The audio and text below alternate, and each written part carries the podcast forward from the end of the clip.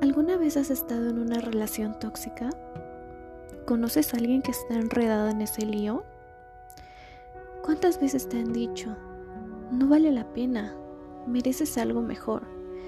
Como mujer, eres muy valiosa, eres una persona increíble, eres hermosa por dentro y por fuera. Entonces dime, ¿por qué siendo tan hermosa te conformas con algo que no es ni la mitad de lo que eres? Dime, necesito que me lo expliques. ¿Acaso no te quieres? ¿No te valoras? ¿O no sabes qué es lo que quieres?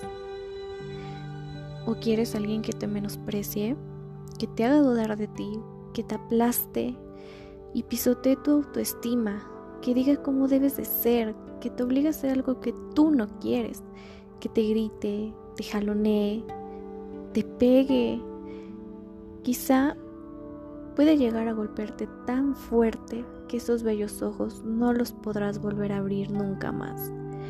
Tu piel estará fría, pálida, y ese brillo tan característico de ti se habrá apagado. Hoy te cuento mi historia de cómo tuve un noviazgo así. No quiero que cometas los mismos errores que yo. No quiero que pases por una lenta tortura que poco a poco irá acabando con la persona que eres. Tus amigos, conocidos y familia te van a desconocer. Y tú también desconocerás a la persona en quien te convirtieron. ¿Y por qué lo hago? Porque quiero que sepas mi experiencia